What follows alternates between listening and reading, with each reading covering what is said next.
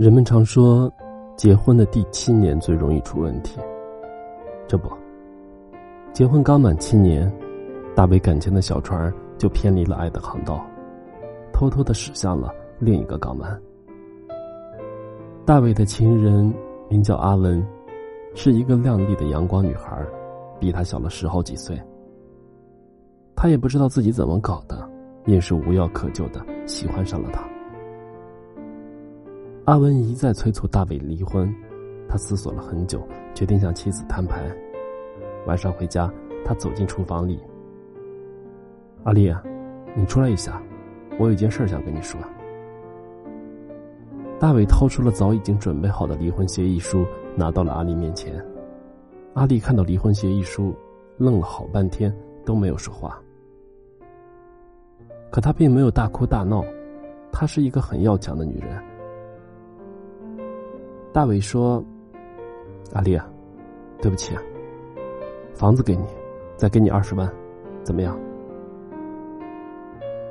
阿丽轻叹了一口气，说道：“大伟啊，我不要钱，我也不要房子，这些我都能挣，把孩子给我，我明天就搬出去。”说完，就在协议书上签了字。没想到阿丽会这么爽快，大伟有点不知所措。他说：“阿丽啊，其实我也没有办法，你知道的，阿文是董事长的女儿，是得罪不起的。”阿丽说：“别再说了，大伟，今夜我想在这房子里再待最后一个夜晚，请你不要再打扰我了。”说完就把自己关进了卧室里。大伟听到屋子里传来压抑的哭泣声，心中隐隐掠过一丝内疚。毕竟是曾经患难与共的女人。七年前，阿丽舍弃了老家令人羡慕的工作，陪他来到了这座遥远的南方小城。不知道吃了多少苦，受了多少罪。大伟一个劲的告诫自己，千万不能心软，一定要顶住，一回头就会前功尽弃。阿丽房间的灯一直没有熄灭。大伟拿起一瓶酒，一杯又一杯的往肚子里灌。当他一觉醒来的时候，阿丽已经走了。阿丽走后，大伟就开始装修房子。他把原来的衣柜搬进了一间空闲的小屋子里。他想，也许这一辈子再也不会碰这些东西了。生活总是要朝前走的，过去的就让它永远的过去吧。不久后，大伟就和阿文举行了隆重的婚礼，接着就是蜜月。大伟把自己一点一点的融化在阿文的柔情蜜意里，已经完全忘记了阿丽。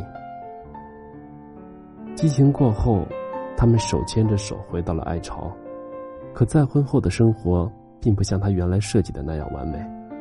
从前在家里，一切都是由阿丽操弄的好好的，阿伟从来都是双手不沾四两。饭来张口，衣来伸手，从来都没有拖过地，做过饭。可阿文就不一样了，她是一个娇惯虚荣的大小姐，性格倔强，吃不了半点苦。不但不爱干家务活，还动不动就朝大伟发脾气，砸东西。这天又为了一点小事情，屁股一撅，把门一摔，跑回娘家去了。看着乱七八糟的屋里，想想和他在一起的生活，大伟的心情糟透了。鬼使神差的，他拿出了钥匙，婚后第一次打开了那扇小屋的门。他推开衣柜，望着那叠得整整齐齐的衣服，不禁又想起了阿丽来。突然，他看到了一样东西，那是一件乳白色的毛衣。记得那时，阿丽挺着大肚子在家休息。说没事闲得慌，就买了毛线给他织毛衣。为了赶在冬天到来之前让他穿上，经常是他半夜一觉醒来，阿丽还在灯下忙活。可当衣服还剩下两只袖子的时候，儿子小宝出事了，接二连三又是一堆的事情，这衣服就一直没有穿上。大伟拿起毛衣，却发现那袖子不知道什么时候已经接好了。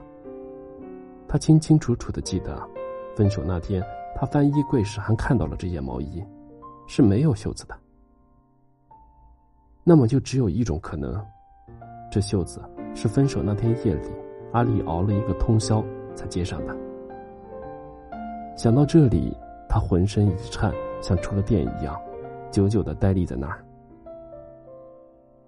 华灯初上，街上传来迪克牛仔那嘶哑苍凉的声音。有多少爱可以重来？大伟把毛衣穿在身上，听着那首歌，听着听着，突然就泪流满面。